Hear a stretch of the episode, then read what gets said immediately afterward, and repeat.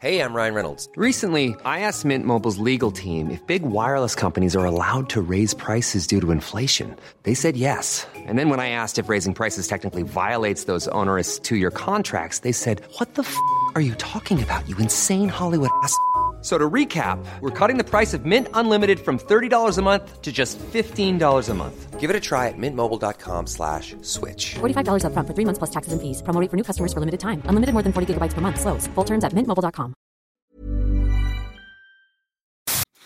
T'as mes cheveux là parti. Ouais, oui.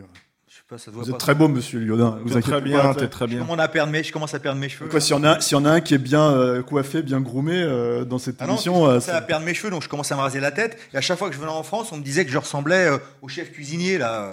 Philippe Etchebest, donc je me suis refait pousser les cheveux juste pour ça. Cauchemar en cuisine. Bienvenue dans Stéroïdes, le podcast qui fait l'exégèse des gros bras.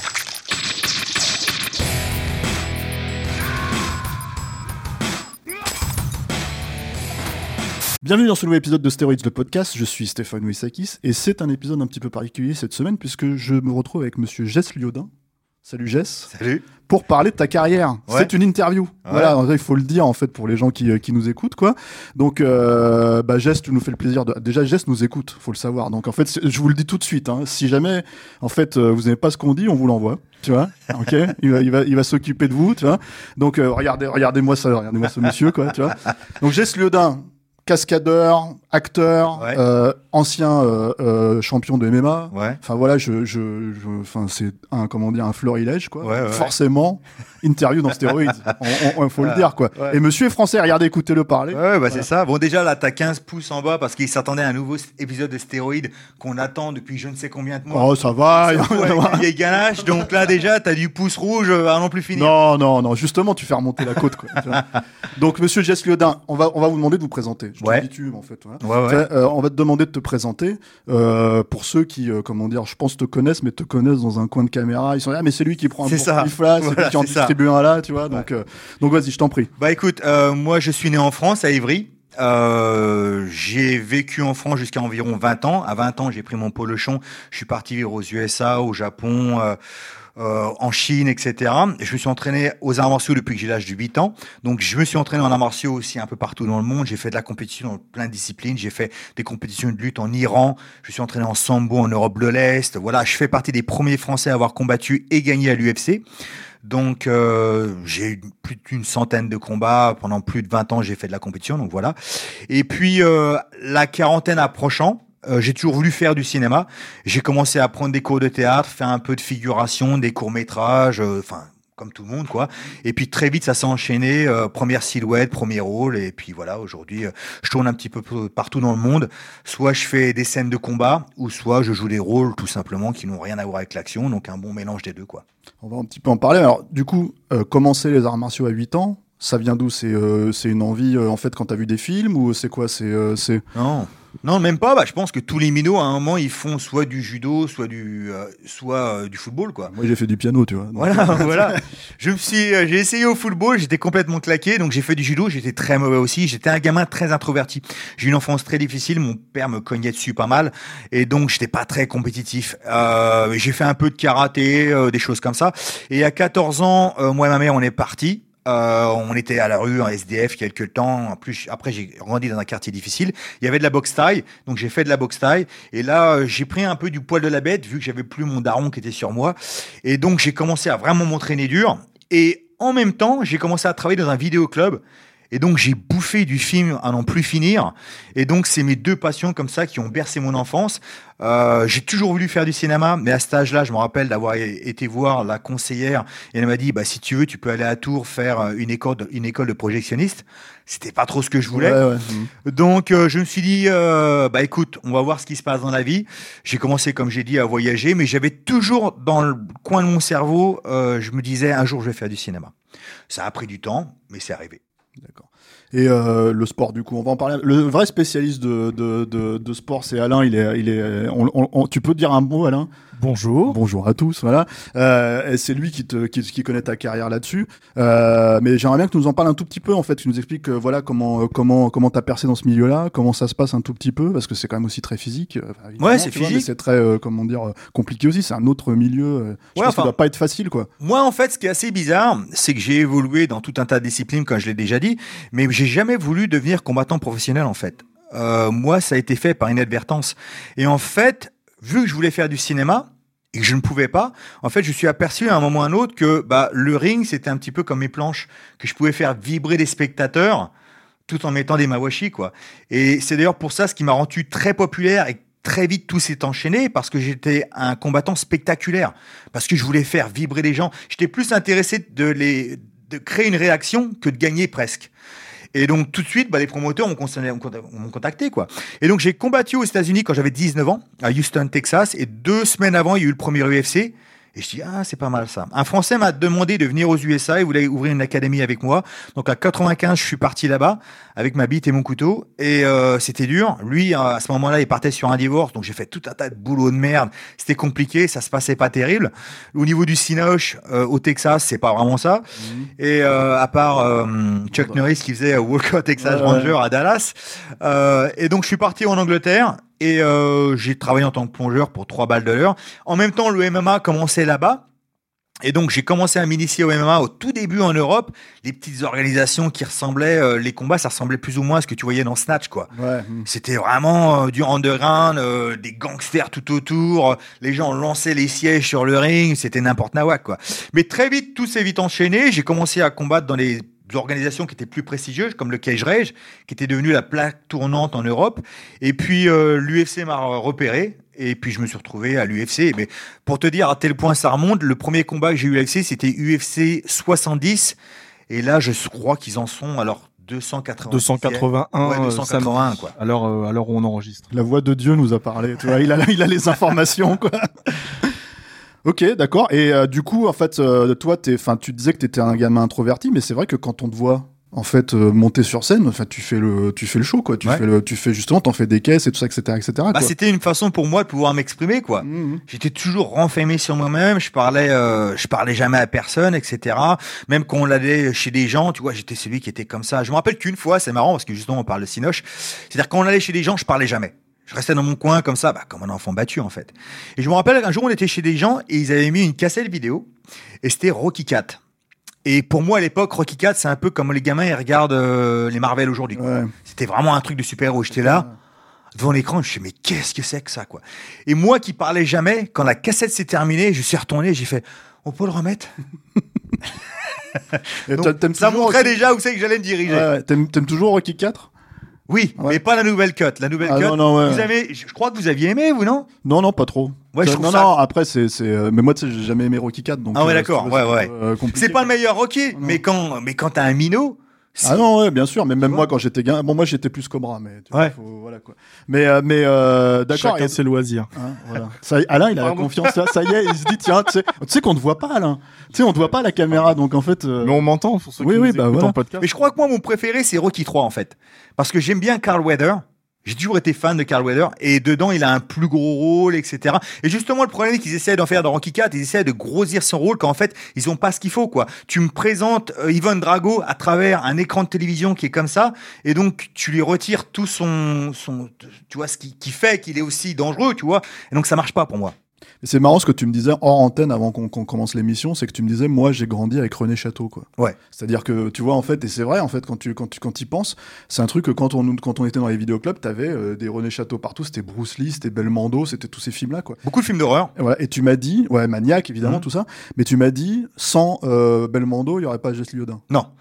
Non, sans Belmodo, il y aurait pas les non, mais comme je te disais, moi je me rappelle, avant même qu'on ait un magnétoscope, lorsqu'on allait dans le, la galerie marchande, donc tu avais les vidéoclubs, il y avait peut-être 30 cassettes à l'époque, et euh, mes parents allaient faire leurs courses, ils me laissaient là, et ils savaient que quand ils auraient fini leurs courses, je serais toujours là. Et tout ce que je faisais, c'était regarder des cassettes vidéo comme ça. J'étais omnibulé par les cassettes vidéo. Et donc, ouais, non, moi, étant gamin, mon super-héros à moi, c'était Jean-Paul Belmondo. Euh, ces films, je les regardais tout le temps, tout le temps, tout le temps. D'ailleurs, quand j'ai pu commencer à recopier des cassettes, quand je travaillais justement dans le vidéoclub, le premier truc que j'ai fait, c'est de copier tous les Belmondo. Le bel, ouais. Mhm. Pour moi, la raison pour laquelle je fais du cinéma, c'est un Belmondo et deux Gary Oldman. D'accord. pour des raisons complètement différentes, tu vois. Mais euh, c'est les deux vraiment acteurs qui m'ont inspiré à vouloir faire ces métiers. Après, j'ai découvert plein d'autres acteurs, des actrices, etc. Quoi. Mais c'est les deux vraiment qui ont fait le déclic. Eh, Belmondo peut comprendre, mais Gary Oldman, c'est intéressant. Pourquoi? Parce que dans, je le voyais dans plein de films que je regardais. Parce que euh, voilà, il a, il a quand même une carrière qui est assez éclectique, tu vois. Et je trouvais quand même ahurissant qu'il pouvait se transformer de tel film en tel film avec des personnages complètement différents. Et j'ai dit, mais on peut vraiment faire ça, quoi. Et je trouvais ça, mais vraiment extraordinaire que, ouais, à, des moments, tu pouvais même pas le reconnaître, quoi. Et je me rappelle qu'à l'époque, j'essayais de chercher justement des bouquins, parce qu'on n'avait pas l'internet, de voir toute la filmographie de Carey Oldman et de tous les chercher et d'aller au vidéoclub et d'essayer de regarder, de voir tous les films dans lesquels il était. Et c'était lesquels qui t'avaient marqué, par exemple, à cette époque-là? Après, tout dépend euh, l'époque où euh, dont tu me parles, hein, que ce soit euh, Dracula, que ce sera euh, True Romance, que ce soit tous ces films-là, quoi. Oui, parce que c'est vrai qu'en fait, on Après, ces beaucoup. premiers films, je les ai découverts par la suite, Ouais. tu vois. Ouais, je pensais à Romeo is Bleeding aussi, ce genre Ouais. de truc en fait où il est Ouais, ouais. vraiment excellent quoi. Ok, ok. Et alors du coup, euh, après la carrière euh, de MMA, Mhm. qu'est-ce qui t'a fait passer en fait? C'est le fait de vieillir, le fait de, de plus pouvoir, euh, ça, ça devient trop dur peut-être, il y a trop de jeunes, je sais pas comment ça se Ouais, passe. non, après, il y a un moment ou un autre que tu peux plus suivre, quoi. C'est-à-dire que tu vas beau avoir la technique que tu as. Là, on a vu récemment encore avec Anderson Silva, qui était l'un des meilleurs combattants au monde.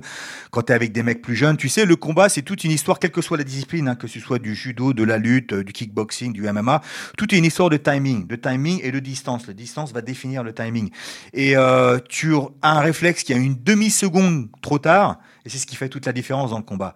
Et euh, quand tu commences à avoir certain âge, bah, c'est ce qui se passe, surtout que le sport maintenant devient de plus en plus jeune et peut-être moins technique, mais en tous les cas beaucoup plus physique.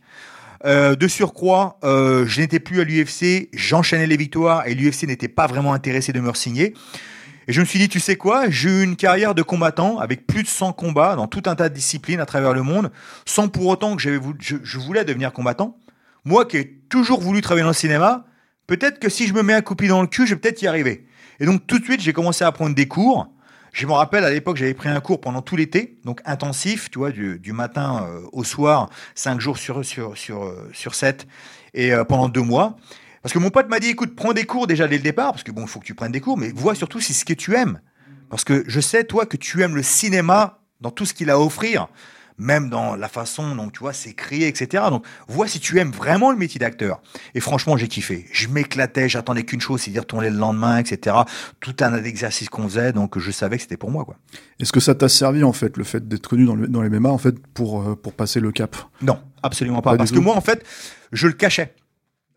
Euh, lorsque je rencontrais des gens, je parlais abs- Alors, tu vois ma gueule et mes étiquettes, bon, t'as compris tout de suite, quoi. Mais j'essayais de, parce que je voulais être pris sérieux, je voulais être acteur. Je voulais pas faire du nanar, je voulais pas faire euh, des trucs de bagarre, des trucs comme ça, euh, malgré que ça m'inspirait quand j'étais minot, tu vois. Ouais. Non, non, je voulais vraiment être acteur, quoi. Donc je le mettais vraiment sur le côté et je le cachais, quoi. Euh, et donc les gens ne le savaient pas. Après, par la suite, c'est vrai que ça m'a permis d'être dans certains médias. Euh, J'étais dans le Parisien ou dans certains magazines spécialisés d'arts martiaux, tu vois. Et donc peut-être que ça, ça m'a mis un petit coup de pouce de, faire grandir un petit peu ma fanbase. Euh, mais euh, mis à part ça, non, je, le cachais complètement. Après, ça m'a aidé indirectement quand je faisais. Je me rappelle de faire de la figuration sur des films et les cascadeurs me remarquaient. Mais t'es t'es Jess Parce que moi, à l'époque, pour les gens qui connaissent pas l'UFC, je combattais dans des stades de 20 000 personnes. Ouais. Donc les mecs, ils disaient, mais t'es Lelien Je fais, ouais, mais ah, cool. Et on discutait, et les mecs, me- les cascadeurs me demandaient de les entraîner. Et donc, euh, les mecs, ils disaient, mais tu sais, si tu veux, on peut faire faire de la cascade avec tout. Et donc, je m'étais testé la cascade. Et les premiers films que j'avais fait, c'était Blanche-Neige et le- et Chasseur et Thor 2. Donc là, on parle en Angleterre, Voilà. etc. Voilà. Et tout de suite, j'ai arrêté parce que les gens m'ont dit écoute, si tu fais de la cascade, tu vas être vu en tant que cascadeur, pas en tant qu'acteur. Et j'ai tout mis sur le côté. Je fais non, non, non, moi, je veux devenir vraiment un acteur. Et je suis vraiment focalisé sur que l'acting pendant plusieurs années, jusqu'à un moment où j'ai compris un peu le système, la politique. Et de toute façon, je me suis dit de toute façon, ça fait aucune différence. Les gens, je m'intéresse pas. Que je me suis remis à la cascade et ça m'a ouvert encore plus de portes. D'accord. Quel, quel serait le premier rôle où tu peux dire, bon là c'est moi, en fait j'ai fait euh, vraiment un tout premier rôle et là je sais que je peux y aller, en fait je veux, je veux vraiment faire, euh, comment dire... En fait, je me suis jamais réellement posé la question de me dire ah parce que ça c'est arrivé, je continue. Non non non, moi j'avais mon objectif euh, point barre quoi. Et c'est arrivé très vite en fait. Moi tout de suite aussitôt que j'ai commencé à faire des courts métrages, tout de suite les, les rôles. Après c'est dans les trucs, euh, tu vois, des, des, des clips vidéo, des trucs comme ça. Mais tout de suite j'ai commencé à jouer en fait. Et ça, ça te motive. Tu vois, les faits, ah, mais lui, il est pas mal, on va le mettre devant la caméra, t'as pas de dialogue, quoi que ce soit, mais en fait, t'es en face de la caméra, tu vois ce qui se passe, on te dit ce qu'il faut faire. Donc, tout de suite, j'ai fait des silhouettes, des silhouettes parlantes. Ma première silhouette parlante, c'était dans euh, The Sweeney, avec Ray Winstone, où justement il arrive et je lui fais euh, voilà ici c'est pour Clément. Bah, il m'attrape pas le callback il me balance en l'air. Mais c'est Ray Ray Winstone quand même tu vois ce que je veux dire. Et ça c'est ma première silhouette. Et mon premier vraiment rôle c'est dans Night Fair avec Julien Siri où euh, ils ont un film comme ça qu'ils font à la dernière minute. Il m'appelle, d'ailleurs je vois pas son message dès le départ. Il me fait mais t'es pas intéressé ou quoi? Je fais ah merde j'avais pas vu. C'est ouais ouais ouais j'arrive. Et en fait au début je devais faire un, jouer un boogeyman qu'on voyait pas réellement une espèce d'ombre.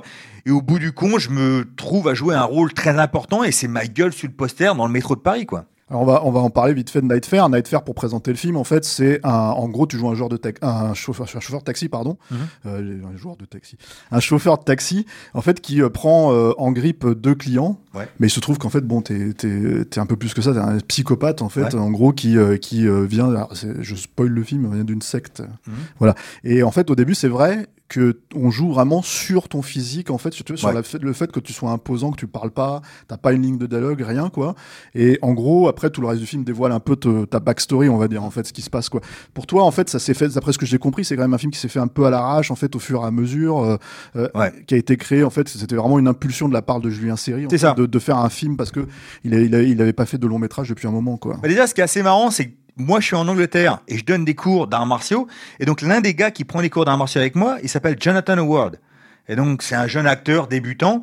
Et on se revoit sur Thor, où je suis cascadeur, et lui, il joue un petit rôle dessus. Et on se revoit, ah, c'était cool et tout. Je suis, ah, aussi, je veux devenir acteur. Il fait, ah, ça serait bien un jour, on fasse un film ensemble. Je suis, ah, génial. Quatre ans plus tard, Julien Seri le caste lui d'abord. D'accord. Lui il dit non mais moi je connais un mec qui pourrait jouer le méchant. Julien Siri fait non non mais je connais déjà, je sais qui je veux. Et en fait les deux de leur côté pensaient à moi. Voulez à toi, d'accord, ok. Et, euh, et pour Julien ouais non en fait il devait faire un film qui est tombé à l'eau à la dernière minute donc il était un petit peu démoralisé. Euh, des producteurs de jeunes réalisateurs à qui il a mis euh, le pied à l'étrier lui ont dit euh, écoute Julien on va faire un truc. On va essayer de récupérer un peu d'oseille à droite à gauche. On va faire un crowdfunding. Et tu sais quoi? Cet été, tu as deux solutions. Soit tu pars en vacances, soit on fait un film. Il fait, vas-y, on fait un film. Et donc, très vite, en trois mois, ils ont monté le film, ils ont écrit un scénario, ils ont casté, ils ont tout préparé, ils ont filmé le film. Tout en trois mois. Pour toi, est-ce que ça, fait, est-ce que ça a été une bonne, euh, comment dire, euh, en fait, est-ce que c'est un film que tu peux montrer aux gens pour dire voilà ce que je sais faire en fait dans des reels, dans des trucs, etc., etc., pour dire je suis capable de faire ça et je suis pas que en fait euh, un mec qui envoie des bourpifs quoi. Ouais, ouais, après, bon, il faut, euh, il faut remettre les choses à leur place. Moi, après, comme je le dis, la grande majorité du film, je joue euh, un, un mec populaire, une ombre, etc. Et en fait, on me voit très peu à l'écran, euh, moi en tant que personnage, et pouvoir jouer euh, quelque chose d'une certaine sensibilité, quoi. Mais les petits moments sont là. Et donc, tu peux l'utiliser pour justement mettre dans un showreel, pour montrer, voilà, je fais ça. Mais en fait, à mon niveau, les showreels, ça sert à rien. C'est pour montrer aux copains, c'est pour montrer peut-être pour des films à très très petit budget qui, qui peut potentiellement, tu peux leur dire voilà ce que je sais faire. Mais à un certain niveau, ils s'en battent la rondelle. Les gens, s'ils ont pas vu ton film ou si ton film n'a pas fait de bruit, ils s'en foutent de ton truc. Ouais, en fait. hum, hum. Toi, ce que tu me disais d'ailleurs, c'est qu'en fait, tout se passe finalement aujourd'hui pour toi, parce que tu te retrouves quand même, on va en parler, tu te retrouves dans quand même des grosses productions. T'as été sur Hobbs and Show, par exemple. Ouais. T'as été sur des Fast and Furious. T'as été sur Anna de Luc Besson. T'as été sur tout un tas de films comme ça. Euh, mais on, on va revenir à ce qu'il y a quand même. Moi, j'ai noté quelques noms. Il y a quand même, des, il y a quand même des, des, euh, des noms rigolos hein, dans ta dans ta carrière, quoi. Des, des, des comment dire, euh, des, bah, des trucs on s'y attend, on s'y attend pas, mais on Ah va en parler, quoi. Euh, mais en fait, si tu veux, donc euh, tu me disais tout ça ça passe pas par un agent en fait. C'est pas Non. un agent qui va qui m'a obtenu de ces trucs-là, c'est finalement en fait le travail au fur et à mesure. Et... 95% des rôles que j'ai eus, euh, ils ont strictement rien à voir avec les jeux. C'est comme j'ai commencé. Là, je vais dire un truc. J'ai fait un film qui s'appelle One Shot avec euh, euh, Scott Atkins. Il y a de ça à peu près une douzaine d'années, je fais un clip vidéo avec un jeune réal. Il me trouve pas mal, il voit que j'ai la dalle, il fait super froid et tout, je suis torse nu, il dit ah, il est pas mal. Il me fait revenir pour un autre clip, après il me fait revenir pour un court métrage. Sur ce court métrage, ils ont un jeune coordinateur de cascade qui débute. Donc là, je te parle maintenant, il y a de ça plus de 10 ans. Le coordinateur de cascade, entre-temps, fait son petit bout de chemin. Il est coordinateur de cascade sur d'ailleurs euh, la première saison de Gang of London. Il fait un podcast avec euh, Scott Atkins, il discute hors caméra euh, de son projet. Et l'autre, il dit, mais tu sais, moi, je connais un mec depuis 10 piges, en fait, il est pas mal, il pourrait jouer dans ton truc. Il fait, bah, vas-y, balance son blaze. Et euh, il lui balance mon blaze, il contacte mon agent, il me demande de faire des essais, il me trouve super, ils me prennent pour le film.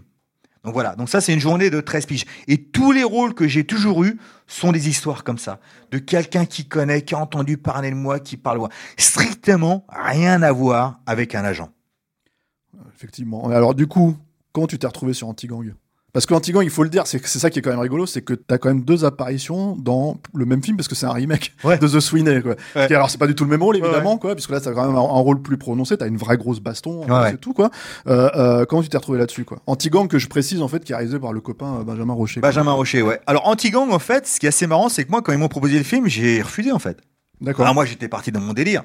Et J'avais des posters dans Paris avec ma gueule. J'ai dit, c'est bon, c'est parti, one again. Je venais juste d'avoir un agent à Paris. Je suis maintenant, on va commencer à me faire caster des rôles, en fait. Et eux, ils me contactent parce qu'en fait, je pense que mon nom a tourné dans Paris parce que euh, Nightfare. Nightfare a fait son petit buzz parce que justement, c'est un film vraiment atypique, la façon dont il était construit. Mais qui joue là-dessus? Qui est quoi? Je commence à intéresser certaines, certaines personnes. Euh, pas mal de gens font du casting sur le truc. Ils disent, mais tu connais pas d'autres mecs qui ont des bonnes gueules? Si, Jess mais c'est qui Jess Le coordinateur de Cascane, Manu Lanzi, j'avais fait un court métrage avec lui est jamais ouais, sorti. Et donc lui aussi, il balance mon blaze. Donc mon blaze, il commence à sortir. Donc à mon avis, il dit, mais c'est qui ce mec-là? Donc castez-le. Donc moi, il m'appelle. Je fais, non, mais vos trucs, ils m'intéressent pas. Parce que moi, je pensais qu'ils allaient me faire encore gangster numéro 5 en arrière-plan, tu vois. Donc je voulais pas faire un pas en arrière, tu vois. Donc ça s'arrête là. Et il me recontacte un jour plus tard. Il fait, non, non, non, mais écoute, en fait, ton personnage, il est là pendant tout le film, il est intéressant, il y a un tournement de situation. Et je fais, ah, ok, d'accord. Donc ok, je viens à Paris, je fais le casting. Et c'est comme ça que j'ai eu le rôle. D'accord. Et là, là, c'est en fait, c'est effectivement, tu fais partie des braqueurs. Ouais.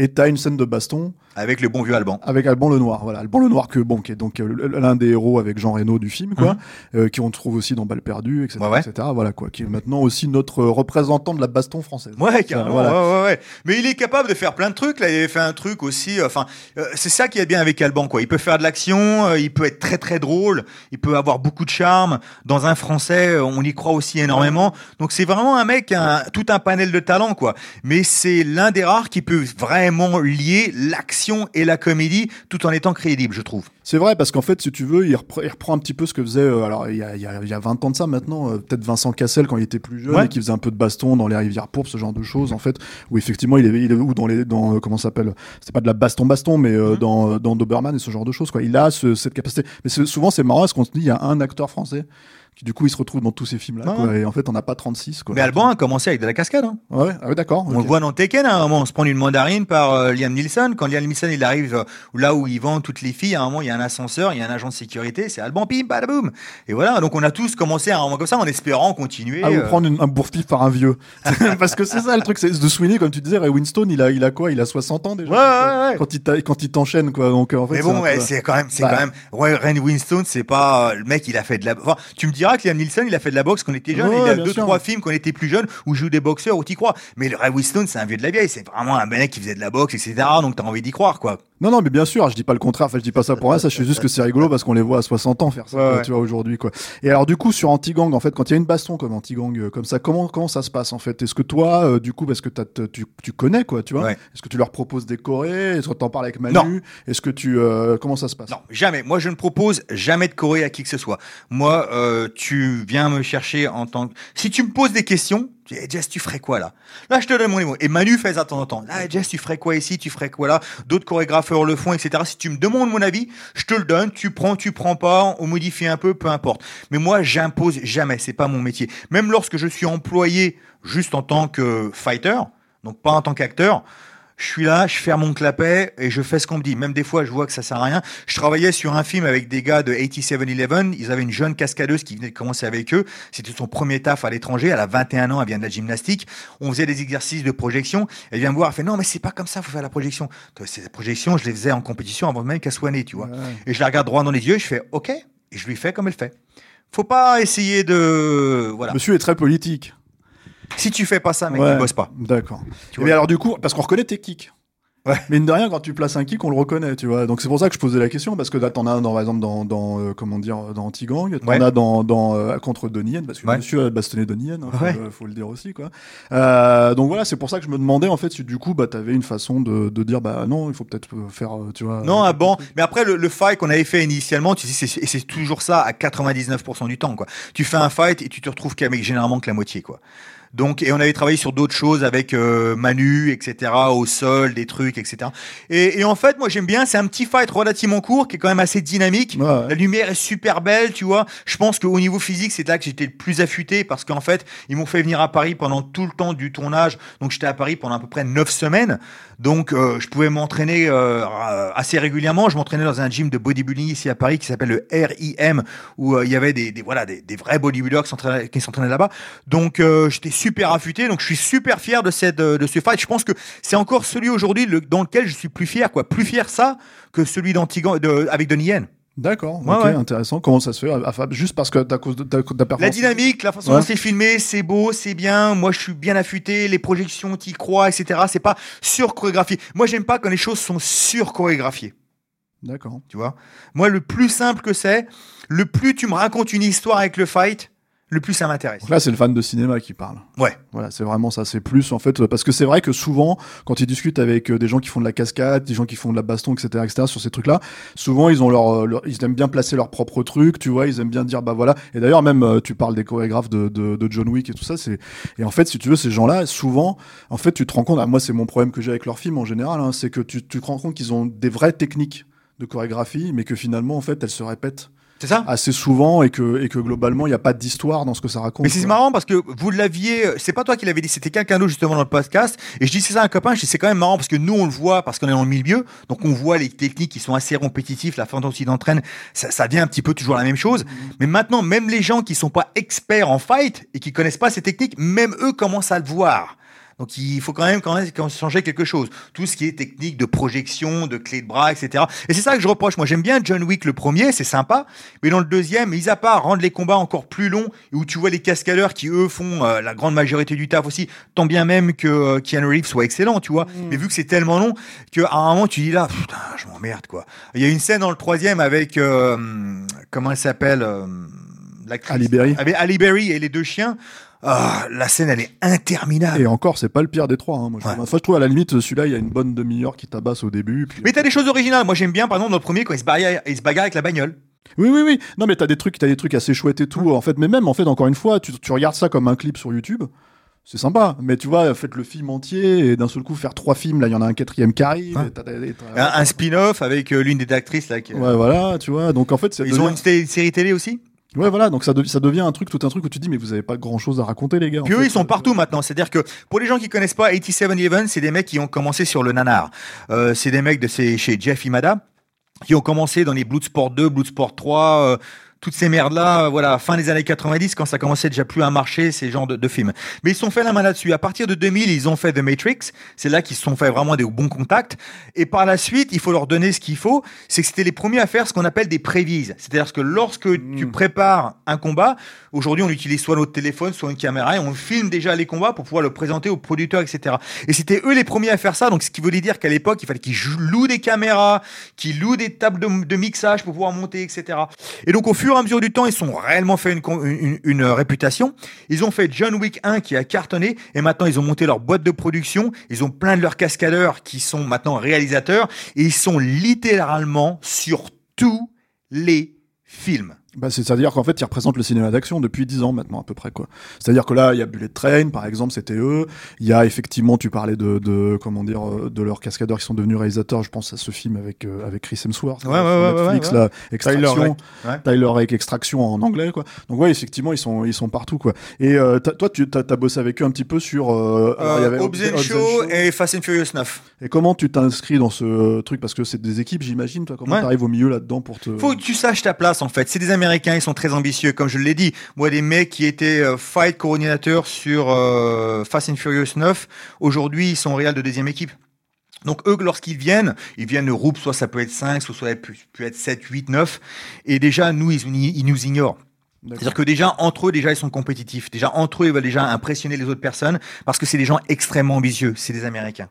Tu vois, eux, ils ont envie de faire, voilà, euh, c'est là que c'est là qu'il y a l'oseille. Les mecs qui nous le disent, hein, nous, on vient ici, on vient faire de la thune. Nous, ils appellent les Mexicains. Parce qu'on fait tellement peu d'argent par rapport à eux.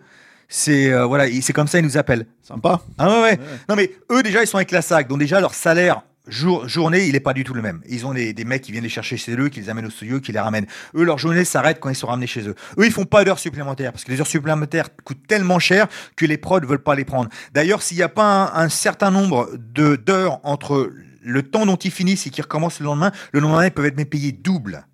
Donc les mecs, des sont dans un autre délire. Je travaillais sur The Batman et à un moment, il y a une scène où euh, le Batman donc kick un mec sur moi et on tombe dans les escaliers. Il s'avère que ce sont de vrais escaliers. Donc quand tu tombes, voilà, ça chatouille un petit peu. Tu mets des protections, mais quand même, c'est pas sympa. Heureusement, j'avais un bon coordinateur qui venait voir, qui demandait au chef-op, est-ce que tu le vois, est-ce que tu le vois pas, tu le vois un peu, je peux mettre un tatami, un machin, un truc. Parce que la production, ils en ont strictement rien à foutre. Et peu importe, je suis là pour ça. Par contre, si ça serait un Américain, ah, je te dis tout de suite qu'il se- qu'il serait, serait inquiété parce que le mec, à chaque fois qu'il tombe, il touche un billet. À tout chaque fois qu'il tombe, l'autre, il fait un billet de 1000 balles, minimum. Donc l'autre, s'il tombe 20 fois dans la journée, ce que j'ai dû faire, l'autre, il fait un petit billet de 20 000 balles dans la journée. Tu vois Donc là, les prods, ils sont tout de suite, mais euh, ça va, Jean-Michel, t'es pas besoin de tomber sur ce coup-là. Tandis que moi, ils s'en battent la rondelle. Ah oui, oui. Après, moi, je m'en fous, je suis là pour bosser, tu vois. Mais il faut savoir ta position par rapport à eux. C'est-à-dire que eux, ils ont déjà un autre idée en tête, ils sont ambitieux, ils font leur business. Toi, t'es juste utilisé même pas comme un outil, en fait. Eux sont les outils. Toi, t'es juste le clou. Sauf que eux, ils sont censés rem- remettre en, en- en place les chorégraphies, ce Ouais. genre de choses, quoi. Donc en fait, il y a quand même normalement euh, la compétitivité dont tu parles. En fait, elle est déjà quand elle est entre eux, ça se situe à quel niveau? Ouais, mais après, vois- moi, par exemple, ils vont me mettre dans un fight, ils vont tiens, toi, on va te mettre là, on va te mettre ci, on va te là. Et puis, on s'aperçoit que le jour J, en fait, les caméras, ça va bien donner sur ce mec-là. En fait, Jess, tu sais quoi, on va pas t'utiliser, on va mettre ce mec-là à la place, etc. Tu vois, d'ailleurs, en parlant de ça, euh, on, euh, Night, Night Day Shift, qui est fait par un, il est pas, euh, JJ Perry, il est pas 8711, mais il, il- il travaille vachement avec eux, et le film est produit par eux, quoi. Et moi, je vois pas des vampires, je vois que des cascadeurs qui font les galipettes, hein. Ah oui, oui, bah, c'est- Je vois pas un vampire là-dedans. ouais. Mais ça, j'ai pas vu le film, mais j'imagine. Ouais, en fait, c'est toujours, euh, c'est vrai que voilà, comme ça se ressemble en fait. Un peu. Et vu que je les connais en plus, je vois les mecs déjà plusieurs fois déjà. Ah, dans- c'est machin. Ouais, ouais, ouais, non, mais voilà. Et puis tu vois, c'est la compétitivité, tu vois. À celui qui va faire le plus de scorpions, à celui qui va faire le plus de deadman, à celui qui va faire ça. Et au bout du compte, t'es là. oh, tu vois, Moi, je me fais chier, moi. C'est plus, c'est plus. En fait, encore une fois, on revient au truc qu'on te raconte pas vraiment quelque chose, quoi. Ouais, mais ça a sans doute marché parce que t'as un public pour ça. T'as des gens qui aiment. Oui, oui, bah, ça, de toute évidence, mais c'est dans le, c'est dans l'air du temps, on va dire. Contrairement, Après, tu créé, regardes un, un film comme euh, Flashpoint. Il a quoi maintenant, Flashpoint Il a 20 piges. 15 ans, ouais, ouais, oui, oui. Même à 20 piges, le truc, il met à l'amende tout le monde. hein. Toujours encore aujourd'hui. hein. Pourquoi? Parce que c'est un peu sale. Tu vois, quand Donnie Yen il fait une projection, elle n'est pas aussi propre que quand tu vois euh, justement euh, Keanu Reeves ou quoi que ce soit. Elle est un peu sale. Il va faire une balayette avant, avant de faire la projection. Et quand il va partir sur la clé de bras, la clé de bras n'est pas très bien placée, mais justement ça explique pourquoi le mec il peut sortir, etc. Tu vois, c'est pas tout complètement propre. Et c'est pour ça que ça marche. Parce que c'est plus excitant, quoi. C'est plus excitant. Tu sais pas d'où ça va venir. En plus, la façon dont c'est filmé, etc. Tu vois. Puis Denis Yen, il te met des vraies pralines, tu vois, et il t'en met dans la gueule quand même. Alors. Donnie Yen, parle-nous de ton expérience avec monsieur, quoi. Parce qu'on y vient, c'est quand même une belle baston aussi, quoi. Des trucs où on t'envoie de la, comment t'appelles ça, euh, du, du, du vestiaire sur la tronche. Ouais, ouais, ouais. Ça, quoi. Alors, coordinateur, c'est Kenji. C'est un coordinateur japonais. Euh, qui suit Denis depuis au moins maintenant une vingtaine d'années, quoi. C'est-à-dire que Denis est souvent euh, crédité en tant que action coordinateur, mais très souvent c'est Kenji en fait. Kenji il était déjà sur ses, à ses côtés euh, dans Blade 2. Ouais. Tu vois, et donc ils se connaissent depuis un petit bout de temps. Et Kenji, maintenant, il est sur tous ses films. Donc c'est un très bon coordinateur japonais. Et d'ailleurs, c'est lui qui est à, à, la base de tout ça, hein, sur, euh, comment ça s'appelle, Flashpoint, et même le film qu'il y avait eu avant avec euh, Sammo Hung, etc. ouais, Euh, SPL. euh, voilà, Euh, tu vois déjà, là, il commençait à, à utiliser des, des- des clés, euh, des amener au sol, etc. C'est parce que Kenji est derrière, quoi. Donc Kenji était le coordinateur. Donc moi, j'arrive à Hong Kong, je me tape 12 heures d'avion, donc pas en business class, hein, c'est Hong Kong, hein, donc en économie. T'as atterri, ils viennent te chercher, ils t'emmènent directement à la salle et c'est parti mon kiki. hein. Il y a pas d'histoire, je me repose, euh, bah là un coup. Enfin, non, on s'entraîne tout de suite. hein. Et euh, ils veulent voir tes mouvements, ils veulent voir comment tu agis, ils veulent voir ton timing, parce que c'est surtout ça encore une fois. Aussi bien le combat que dans le combat euh, au cinéma, tout est une histoire de timing. Et plus tu as un bon timing, plus tu fais, peux faire monter le rythme, en fait. Tu vois Et c'est ce qu'ils veulent voir. Et donc, on a essayé plein de trucs, du MMA, etc. Après, Denis, il a changé d'idée. Il voulait que je sois plus, un peu plus Muay Thai, moins MMA. Euh, et donc, euh, après, il faut passer à la casserole, quoi. Et Denis Yen, euh, il rigole pas, quoi. Comme tous les Chinois, ils rigolent pas. Les mecs, ils sont bons à ce qu'ils font. Et t'as intérêt d'assurer derrière, hein. Que ce il est soit... euh, plus- Et il est plutôt jeune maintenant. Ouais, et puis que ce soit un acteur, un cascadeur, ou le chef-op, ou le réalisateur. hein. Ils s'en prennent dans la tronche tous pareil. Hein. Donc euh, ça file droit. Hein. Donc t'as pas intérêt, toi, de mettre un coup de pied euh, une demi-seconde en a un petit peu avant ou un petit peu après. Et puis ils te le disent tout de suite cash, hein. ils te font, font prendre. Moi je me rappelle, j'avais un truc tout con à faire. Hein. Première scène, il fallait que je saute sur une, un banc. Et la, caméra était entre mes jambes. Donc un truc assez simple. Et je fais ça, et tout de suite il gueule. Ah, il n'y a pas suffisamment d'énergie, machin truc. Et je pensais que tout de suite il voulait me mettre la température. Tu vois? Et maintenant et, et j'ai su ce qu'il allait faire. Moi, heureusement que je sais faire mon taf. Et donc ça a enchaîné. Après, le combat final n'est pas complètement celui qu'on a filmé en fait. Le combat qu'on a filmé était encore une fois beaucoup plus long. On se combattait dans les vestiaires et les, les, les glaces se brisaient, etc. Et je pense que c'est aussi une histoire parce qu'il n'y avait pas de glace. Donc de CGI, de coûts supplémentaires, etc. Donc je pense que beaucoup de choses ont été effacées aussi, quoi. Et ceci dit, ce qui est marrant dans ce rôle, dans, ce, dans cette scène-là, si tu parlais de raconter un petit peu une histoire, c'est qu'en fait, si tu veux, tu es le clou du spectacle, on va dire. Parce que, en gros, t'es au début, on te voit en premier, on comprend, on se dit, ok, donc là, ça va être lui, le mec dangereux et tout ça. Et en fait, si tu veux, tu arrives en dernier dans la baston. Il y a plusieurs Mhm. gars qui se font bastonner avant, et toi, t'es vraiment le clou, t'arrives et t'es le boss, en fait, Ouais. en gros, de la baston. Et c'est plutôt sympa de te voir, euh, du coup, évoluer là-dedans et d'avoir ce rôle-là, quoi, tu vois. Bon, ouais, Avec encore une fois un kick. Ouais. Tu vois, moi, j'aime bien les kicks. Faut, euh, tu vois, il faut le, tu vois. C'est marrant parce qu'il y a un triple kick. Alors moi, je fais un coup de genou sauté et je lui mets trois kicks. Un, deux, trois. Ouais. Ah, et là, le, le coordinateur japonais vient me voir, il fait euh, Sometimes you gotta be selfish. Et il me dit en fait, balance les kicks, mec. Il fait si tu balances pas les kicks, tu vas pas avoir l'air de bon. Faut que tu les balances. Donc faut que tu balances les kicks, quoi. Donc là, à ce moment-là, c'est la doublure. Donc bam, bam, bam, je lui mets. Et après, quand c'est Denis qui vient et lui qui met, Denis, quand il, Denis, quand il te met des patates dans la gueule, il te met des patates dans la Ouais, gueule. hein. ouais. Donc t'as intérêt euh, de les encaisser et puis point barre. C'est vraiment la grosse distinction entre Hong Kong et le reste du monde, quoi. C'est c'est un style différent. Et Ouais. après, si t'es bon, par contre, les mecs, ils te respectent et ils te font bosser. Ce jour-là, il y avait un autre ami à moi qui s'appelle Brahim, Brahim Chab, et qui fait aussi la bagarre. À un moment, c'est lui qui glisse et lui met le visage sur la piste par terre. Et euh, il avait repéré Brahim aussi. Et Brahim, ils l'ont fait venir pour combattre dans le dernier John Wick. Tu vois? Et Brahim, pareil, il monte lui. Il est coordinateur dans plein de films, dans des films, tu vois, d'action, d'action, mais aussi des, des films dramatiques où ils font venir. Donc voilà. Donc c'est pareil, tu vois, c'est des endroits où tu fais tes marques, les mecs te repèrent. Ah, je t'ai vu dans ces films-là. Euh, Donc voilà quoi. Moi, j'aimerais que tu me parles, en fait, parce que j'ai quand même, je les ai notés, on n'en a pas encore parlé, des noms. En fait, je trouve ça, t'as fait un film avec Moki. Ouais. Alors il faut que tu nous racontes. Alors, j'ai pas vu, je t'avoue, j'ai pas vu le film, Le Mentor? Ouais, le mentor, ouais. Voilà. Alors ton un... c'est Monsieur le Boni Mentor. tu vois? Alors, explique-nous la scène. assez- je, je- désolé, j'ai pas vu le film, mais. En fait, j'ai fait un court métrage avec un map euh, qui fait beaucoup comme ça de figuration, de films, et mec super sympathique. Et à l'époque, il travaillait un peu en tant qu'assistant pour Moki. Et, euh, et moi, je lui dis, écoute, s'il y a un film ou quoi que ce soit, tu me le dis. Et plusieurs mois plus tard, il m'appelle, il fait, écoute, là, il y a du combat clandestin, etc. Tu serais parfait pour ça. Je lui parle de toi. Il lui a montré ma photo. L'autre, il fait, ouais, génial. Donc, le- tu sais, Moki fait des films, ils ont pas de thunes, quoi. Donc, j'ai payé mon Eurostar, je suis parti là-bas, le mec, il est venu. Oh, super et tout. Donc, t'as un combat clandestin entre Moki et un Clodo. Donc, t'imagines bien, c'était pas spectaculaire. Là, on n'est pas de Ah. 87-Eleven. Ah, non, là, là bah, c'est un autre non, truc. mais en Moki, Et moi, on est je fais l'arbitre. ouais. Et donc, il commence à m'écrire mon dialogue sur le coin d'un truc comme ça. Et c'est Moki, quoi. Allez, vas-y, on tourne, on tourne. J'étais mort de rire, tu vois. C'est le vrai Moki, quoi. Ouais, Et, et tu t'éclates. Et le mec, voilà. Et c'est marrant parce que le mec m'écrivait au fur et à mesure mon dialogue. Il me demandait de refaire des trucs. Et, euh, et les gens diraient, ouais, bon, c'est parce que c'est Moki. Mais quand j'ai fait avec un film avec Wim Wenders, Wim Wenders, il a fait la même chose. Ouais. Il écrivait mon dialogue au fur et à mesure sur le coin du bar. À chaque fois que j'en faisais une, il me disait, ok, la prochaine, tu me dis ça en plus supplémentaire. Et ça, c'est ouf parce que c'est pareil en fait. on- Alors, tu vois, c'est le prochain nom que j'allais te citer parce que Wim Wenders, c'est pareil. On t'attend pas forcément à se retrouver là-dedans, quoi. Euh, alors, le film de Moki, donc on l'a dit, c'est le mentor. Celui-là, Ouais. c'est Submergence. Submergence, ouais. Submergence, si je dis pas de bêtises. Et en gros, t'as une scène de dialogue. T'es barman en fait. Ouais. Voilà. Alors, euh, avec ton physique, tout ça, on, pourrait croire que ça, on t'aurait pris pour pour autre chose, mais là, effectivement, c'est la rencontre et en fait, il te dit ah bah c'est sympa et. euh, Ouais, en fait, à la base, dans le livre, parce que c'est tiré d'un livre, le barman est rugbyman. D'accord. Et donc, je pense que je lui ai tapé dans l'œil parce que j'avais des oreilles en chou. Euh, et donc lui, voilà, il sait ce que c'est quoi. Hmm. Et euh, une directrice de casting parisienne m'a fait venir à Paris. Euh, donc pour ça, et donc j'ai eu le rôle. Et ce qui est formidable, c'est que cette directrice de casting, qui est quand même à ses côtés dans Paris, elle me fait revenir tous les deux ou trois ans. Rien de plus, hein, tous les deux ou trois ans. Mais elle m'a fait revenir pour euh, faire des essais pour The French Dispatch. Tu vois Bon, j'ai pas été pris, mais en même temps, personne n'a été pris, mis à part les, les- ceux d'habituels. Et c'est elle qui m'a fait faire les essais pour Irma Vep avec Olivier Assayas. D'accord. ouais. Et, euh, et d'ailleurs, ça a marché. D'ailleurs, au début, il voulait que je joue sur euh, Irma Veb, donc avec Olivier Assayas, avec Alicia Vikander, qui était aussi dans le film de, de Wim Wenders. Euh, il voulait que je fasse un coordinateur de cascade. Et puis, il y a eu le Covid, etc. C'était casse-cou de me faire venir en Angleterre.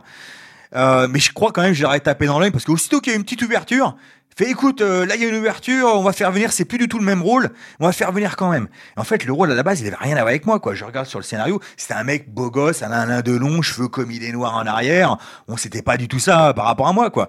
Mais j'avais l'impression qu'ils avaient envie de me faire venir, quoi. Et, euh, et voilà, je me retrouve aussi à travailler avec euh, Olivier Assayas. Mais c'est un peu dans le même délire, quoi. Ces gars-là, ils voient pas, ils vont pas dans les clichés, en fait.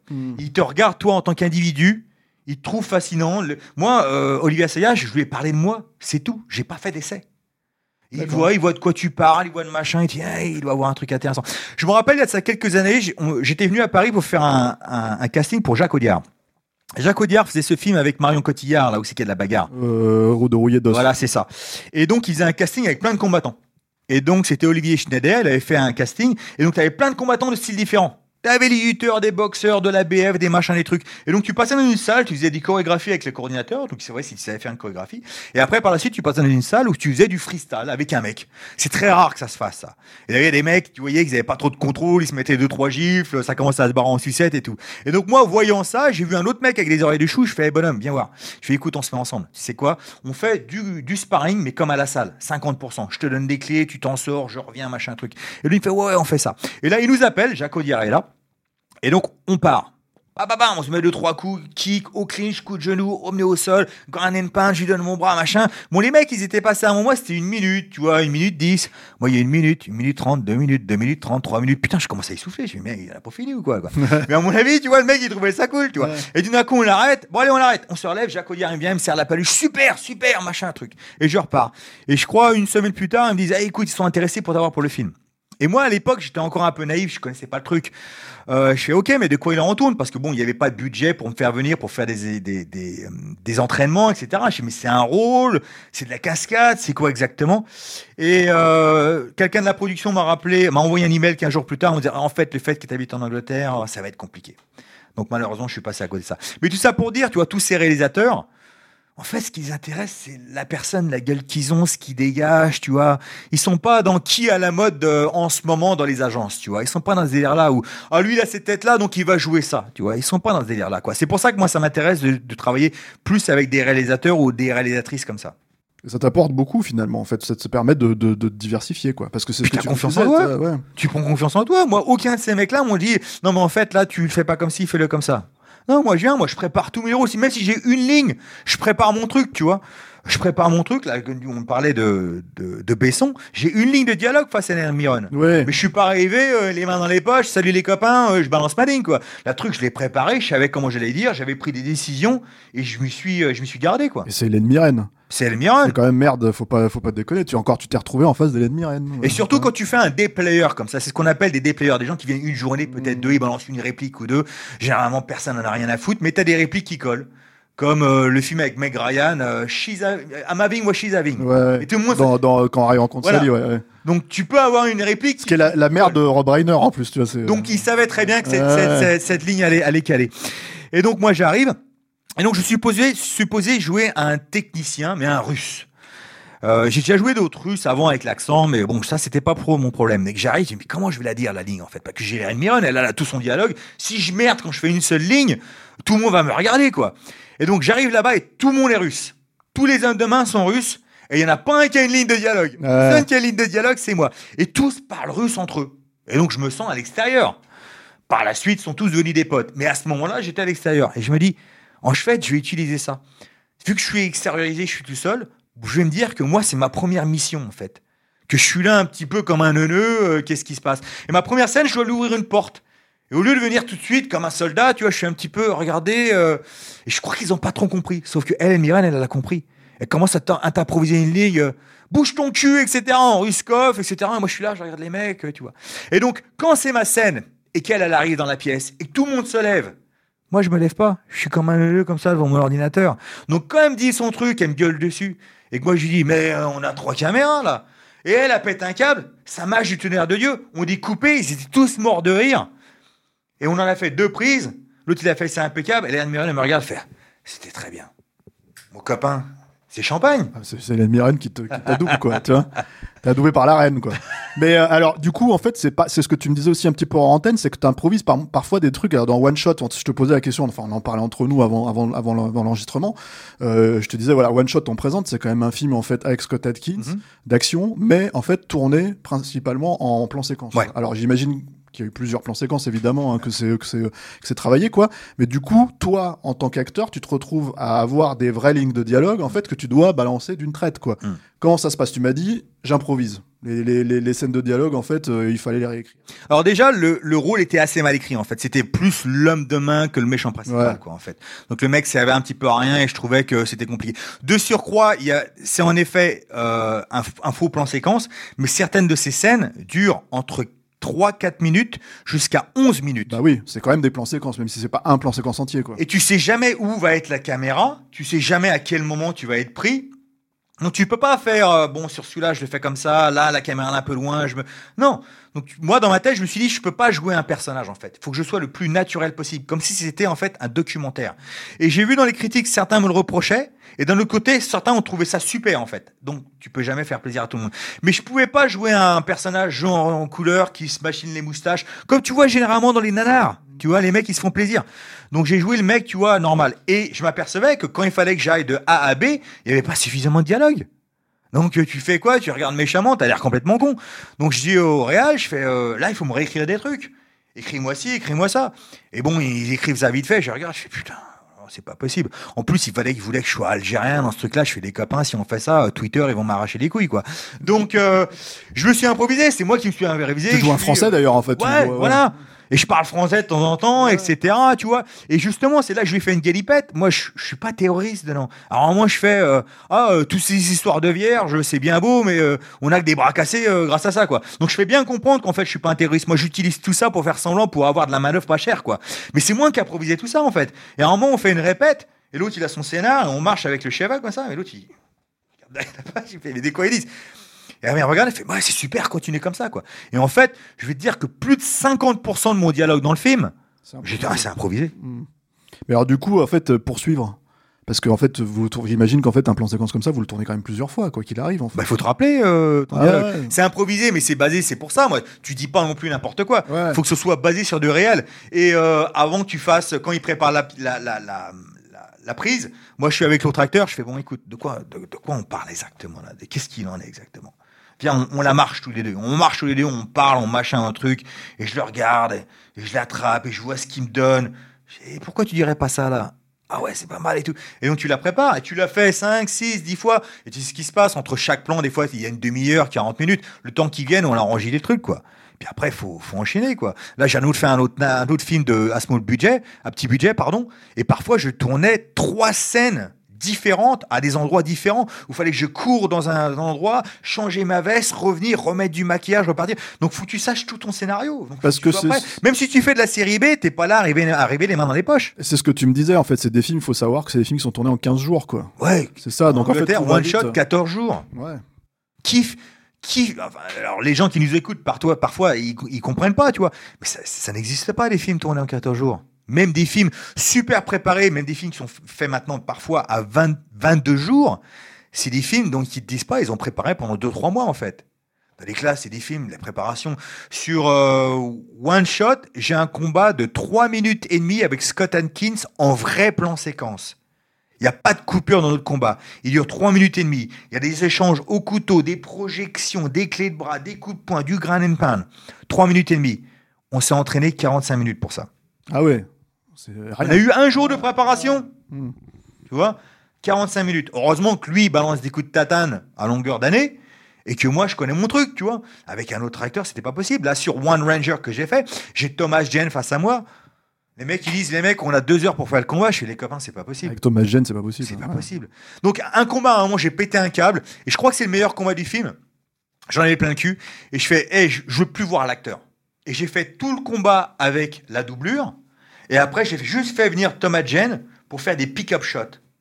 Et là, Thomas Jane, il fait, mais c'est super, en fait. On aurait dû faire ça Laissez-moi dans mon, dans mon trailer, quoi. Tu vois Non, mais, non, mais c'est ça qu'il faut faire. Parce que Thomas Jane, tu vois. Donc, c'est compliqué, des fois, par voie, de, de communiquer avec le réalisateur, avec le coordinateur de cascade. Tu veux pas trop lui marcher sur les pieds.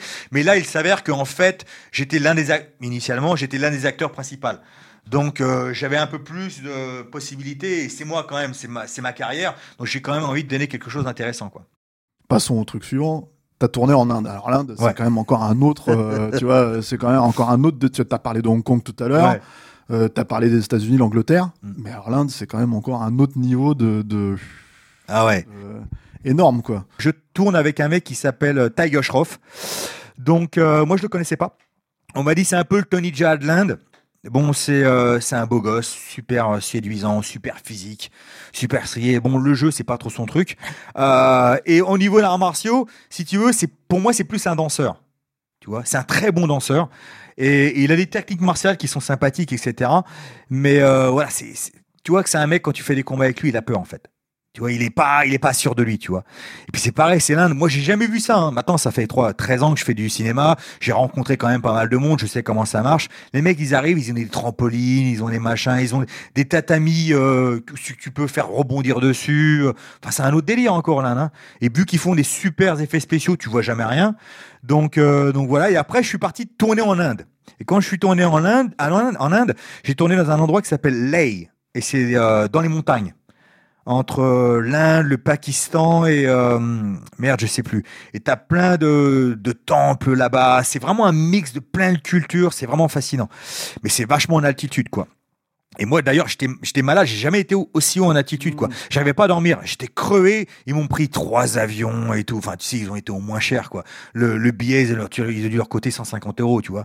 Et je suis arrivé, j'étais claqué en deux. J'arrivais pas à dormir. Aussitôt que je fermais les yeux, tu vois, j'étais comme ça, tu vois. C'était, c'était énorme. Mais enfin, bref, le film, c'est un mélange de Mad Max qui rencontre Bloodsport. Je crois qu'il y a un peu plus de deux heures de bagarre. Et sur un film, là, c'est quoi C'est un truc à, la- c'est un truc à de 3 heures et 3h30. demie, tu vois, voilà, c'est Ouais. Bollywood, tu vois. Donc il y a quoi? Il y a des chansons et tout. Il y a, il y a- ouais, sans doute. Lui, c'est un danseur, Ah etc. ouais, ouais. Donc, euh, Ah mais t'en as pas tourné, c'est ça que je veux dire. Non, on non, jamais, ouais, non, D'un seul coup, tu te retrouves au milieu d'une baston, paf, tu te mets à chanter, on sait jamais. Vas danser. Mais, euh, mais c'était marrant, tu vois. Moi, att- euh, le seul truc que j'ai pas fait, c'est que j'ai pas bouffé la, la bouffe indienne. Déjà, quand j'étais en Angleterre, j'étais d'être plus ou moins bien. Ils m'ont signé le contrat 24 heures avant de tourner. Hmm. Donc, j'ai pas pu vraiment me, me préparer physiquement. Donc, je suis pas super strié. Donc, j'essayais de rester loin du curry parce que c'est curry tous les jours. Hein. Curry au matin, curry midi, curry soir. hein. Mhm. Et, euh, et puis ça, euh, ça, tous les deux minutes, tu sais pas ce que ça veut dire en fait. Parce que ça, en fait, ça veut dire oui, ça veut dire non, ça veut dire peut-être, ça veut dire je sais pas, ça veut dire c'est bien, ça veut dire c'est pas bien. D'accord. Donc tu vois, t'es là, t'essaies de lire ce qui se passe. Mais mis à part ça, ce que j'ai trouvé terrible, c'est que les chefs-op, ils étaient super bons, quoi. C'est-à-dire que des fois, on faisait des galipettes, des pirouettes, des tournades. Les mecs, ils faisaient une fois, euh, ok. Deuxième fois, il avait compris, le mec, tu vois. Et parfois, sur les tournages, sur les films ricains, avec des grands chefs-op, les mecs, il leur faut plusieurs fois, répétition, Pour t'attraper 45 le minutes de prépa et et tout, tout. ouais. Ah non, les mecs, là, ils enchaînaient, tu vois. C'était euh, vraiment, les chefs-op, tous ces gars-là, même la lumière et tout, ils vont super vite, hein. Après, en, en Inde, c'est pas comme chez nous. Il y a une vraie, il y a une hiérarchie chez nous aussi, quoi. Mais là-bas, euh, tu la sens, quoi. Les mecs, ils se font gueuler dessus comme du poisson pourri. Hein. D'ailleurs, en Chine, c'est pareil. hein. Moi, je me rappelle les derniers jours de tournage sur, euh, sur Big Brother, on tournait de 8h30 du matin jusqu'à 4h30 du matin. hein.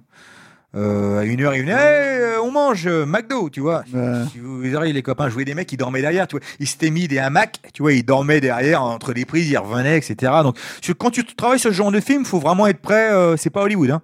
Mais justement, alors Bollywood, en fait, est-ce que parce que normalement, il y a, enfin, on connaît les fastes, en fait, si tu veux. Donc en fait, tu me dis qu'ils te payent un billet à 150 balles ou je sais pas quoi, mais normalement, en fait, c'est des gros budgets aussi, quoi. Ouais, c'est des gros aussi. c'est une mais- industrie énorme, en fait. Mais en fait, c'est toujours de Ah oui, oui. machine à bifton, tu vois ce que je Mm. veux dire. Et, et d'un autre côté, ils vont dépenser je ne sais combien. Là, j'ai tourné un film Bollywood et le cascadeur coordinateur de cascade demande des bagnoles pour faire une course-poursuite, tu vois. Et les mecs, euh, donc il a un budget, je crois qu'ils n'ont pas un gros budget, mais je crois qu'il a 8000 euros, tu vois. Et euh, 8000 livres. Et ils ramènent 5-6 bagnoles de mecs lambda avec leurs bagnoles. Et les mecs voulaient pas laisser quelqu'un conduire. Ils voulaient faire les cascades eux-mêmes. Et de de quoi tu parles? Et donc, ils ont pris des photos des bagnoles parce qu'ils avaient tous des pets, etc. Donc, ils voulaient pas se retrouver à payer derrière. Et écoute-moi ça. Ils ont fait avec un drone, course-poursuite euh, dans un village, euh, dérapage et tout. Tu sais quoi? Il n'y a pas d'autorisation, il n'y a pas de police, les rues sont pas fermées, euh, rien du tout, c'est à l'arrache. Non, et mais t'as combien de temps de tournage sur des films comme ça Contrairement, Non, euh, tu sais, quand tu, quand, tu, quand tu compares à One Shot, par exemple. Il y a du temps. Il y a du temps, je crois. Certains de ces films, ils prennent 3, 4, 5 mois à les faire. Ça, bah oui. Mais je te dis, mais ils payent, t'as 50 mecs, des fois, tu sais pas ce qu'ils font là, et ils sont payés. Ils sont pas payés beaucoup, tu vois, mais il y a beaucoup de monde, tu vois. C'est ça, c'est un yin c'est vraiment bizarre, tu vois, le, le film Hollywood. Et par contre, je te dis, ils sont capables de faire des trucs au niveau de, de Fast and Furious, quoi.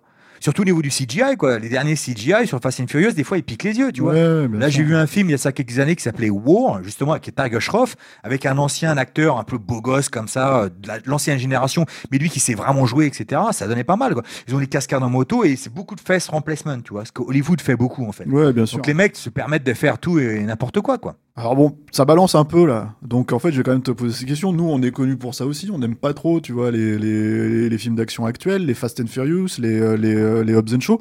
Toi, t'as bossé dessus. Ça se passe comment en fait en... enfin, Est-ce que t'as une explication?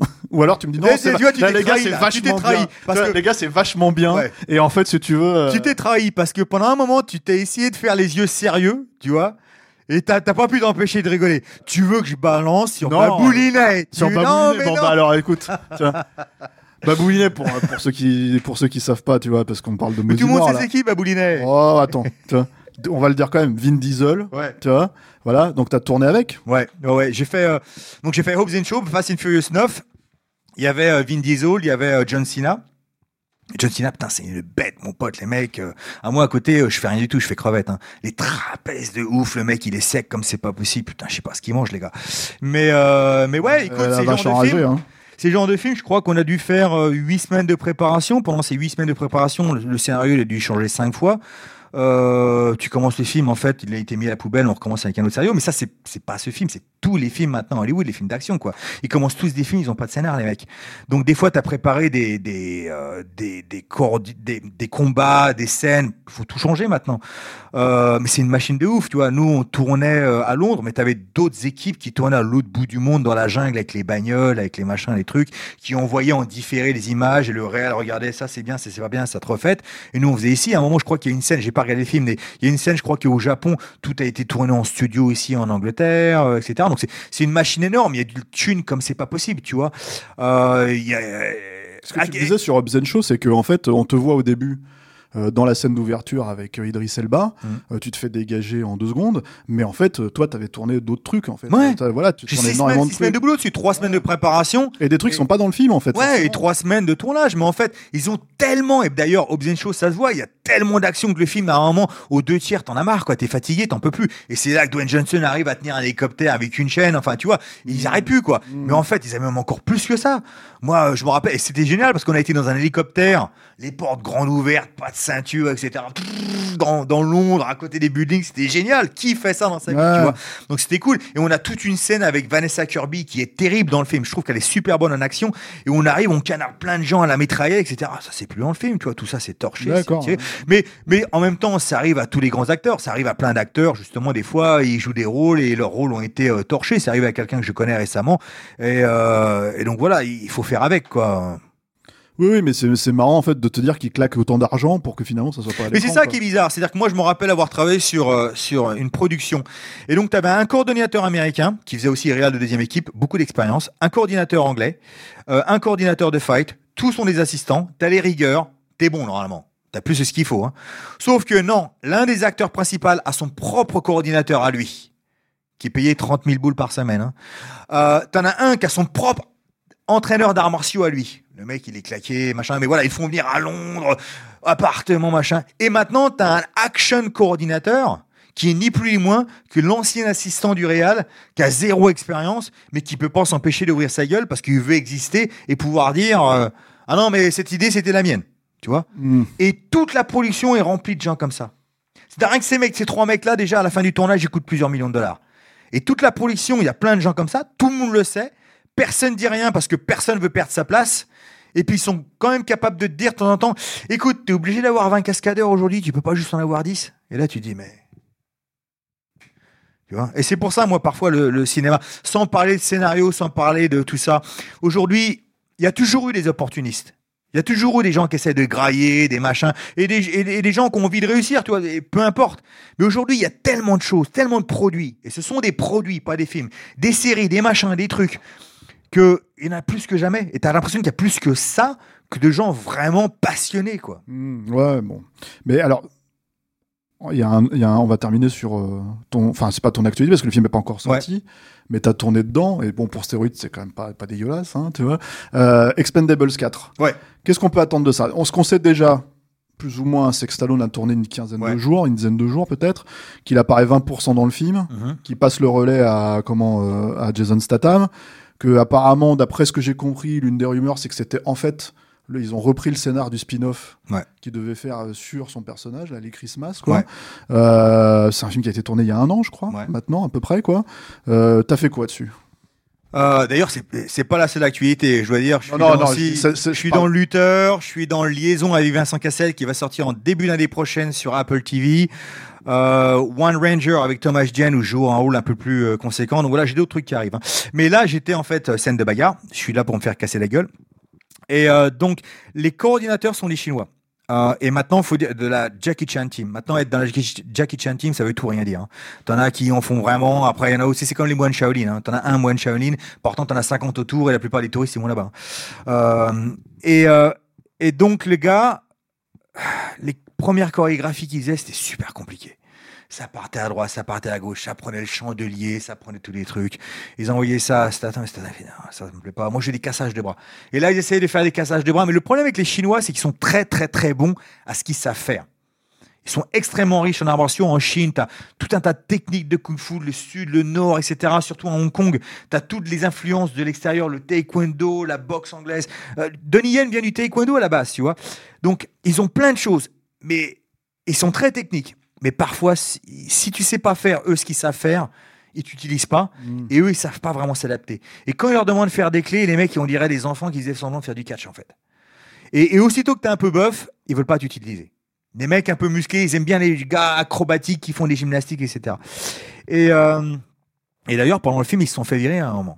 Tu vois, ils se sont fait ré- réemployer par la suite. Mais voilà, c'était compliqué, quoi. Et, euh, et donc, pour une scène de combat qui, au bout du compte, se retrouve une scène de bagarre que tu as déjà vu euh, plein de fois. euh, enfin, des scènes de bagarre, j'en ai vu comme ça dans Renegade, tu vois, avec Lorenzo Lama, quoi. Donc, euh, mais bon, voilà. Ouais. Moi, j'ai tourné à Londres, donc dans une scène de bagarre de, de bar qui est supposée être dans le sud des États-Unis, tourné à Londres. Et après, tout le reste était en Bulgarie et moi, j'étais pas là-bas avec eux, quoi. Mais j'ai pu tourner avec Statham, c'est, c'est, je crois, mon deuxième, troisième film avec lui.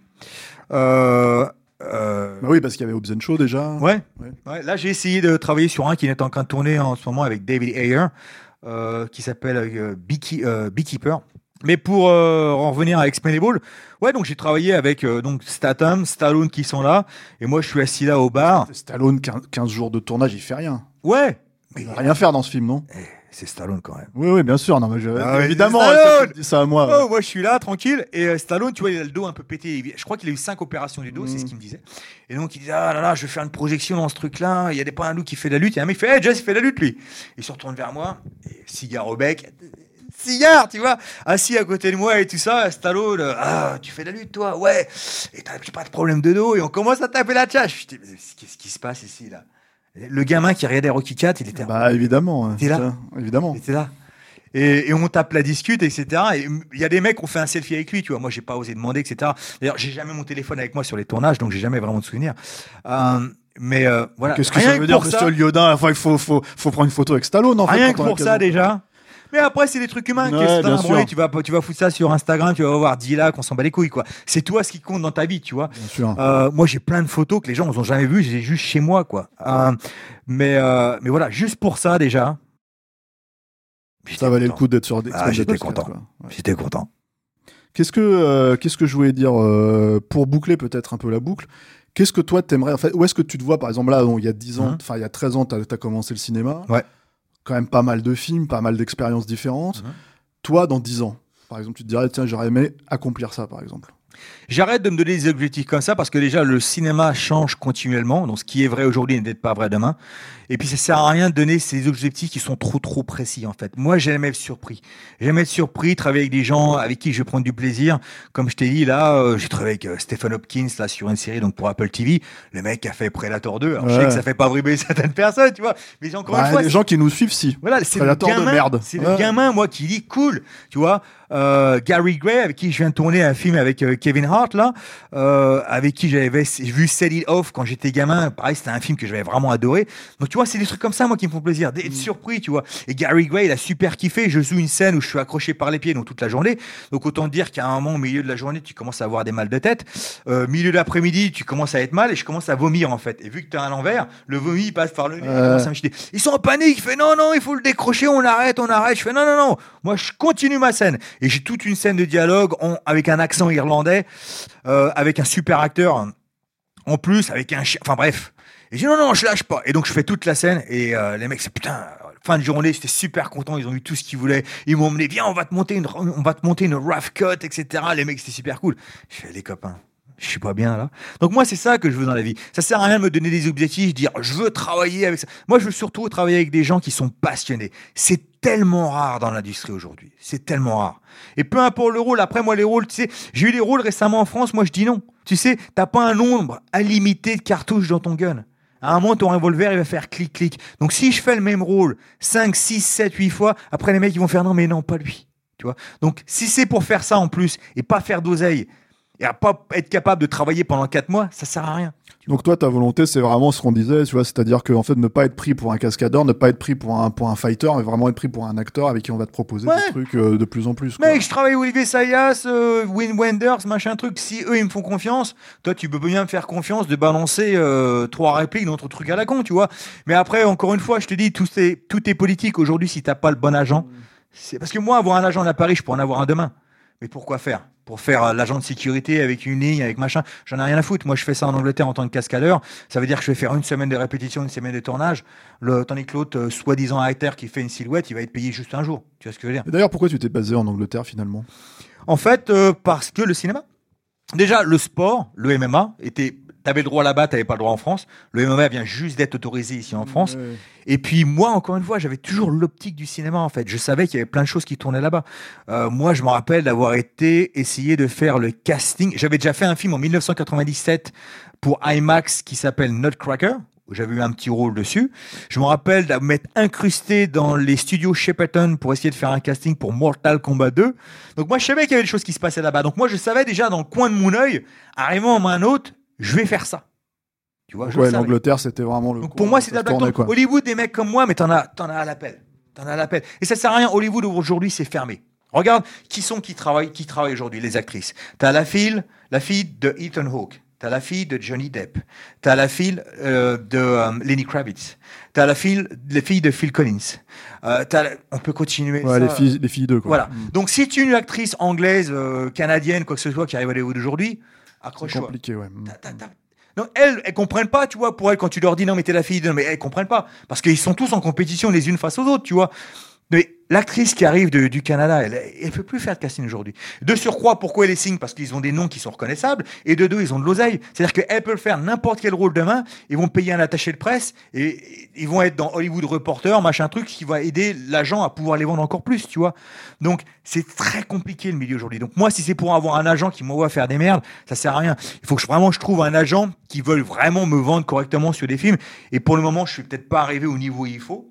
Donc ça vient aussi de toi, tu vois. Donc moi, je continue de bagarrer de mon, coin, de faire des rôles de plus en plus importants. Et surtout, de travailler avec des jeunes réalisateurs et réalisatrices qui veulent se lancer sur des petits budgets, où là, je peux jouer des rôles intéressants, où je peux vraiment m'amuser. On fait pas d'oseille, mais on fait des trucs ensemble, tu vois. Là, j'ai fait encore un court métrage cette année, tu vois. Donc, je te dis, moi, du moment que je joue, je vis mon rêve de gosse, mon copain. Je suis content. Je gagne ma vie, je fais que ça. Je fais rien d'autre. Bon, tu reviens si, euh, si tu fais euh, la vedette, là. hein. Tu vois, tu reviens nous voir. Bah écoute, le prochain vrai blockbuster que je fais, je reviendrai ici. Allez. Avec Gary Oldman, peut-être? Avec Ça Gary Oldman. de. Quoi, Gary Oldman, tu sais jamais avec lui en fait. Il fait des super films, il, il gagne l'Oscar, derrière Ouais, il bah, fait deux bon. nanars. C'est Gary Oldman. Ouais, c'est comme Stallone, tu vois, c'est ce que tu disais, quoi. tu vois, voilà, à un moment donné, tu, tu, on fait pas la fine bouche, quoi. Ouais. Ça marche. Bon, merci Jess, en tout Merci cas. Merci pour ce, pour ce moment. Merci à la, merci à la technique dont, dont, dont- dont- qui, qui a arrêté de parler parce qu'on lui a dit c'est bon, là, t'as pris la confiance, quoi. Non, Voilà, va. non, pas du tout. j'ai pas besoin d'intervenir. Tu fais bien ton travail. Merci. Je suis adoubé par, par Alain Mercier. Quoi. Euh, merci à tous ceux qui nous suivent. hein, euh, pour nous soutenir, comme d'habitude, en fait, Tipeee, Patreon. Alors, Patreon, non, si, t'as vu Si, Patreon. Si, si, Patreon, Kiss Kiss Bank Bank, euh, voilà, quoi. Et puis, nous, on se retrouve à la prochaine avec un prochain, enfin, avec un film, en fait, parce que là, on n'a pas parlé, enfin, on a parlé de cinéma. On a parlé d'expérience de cinéma, etc., mais on n'a pas parlé d'un film en particulier, quoi. Donc on se retrouvera avec un prochain film. Merci à tous.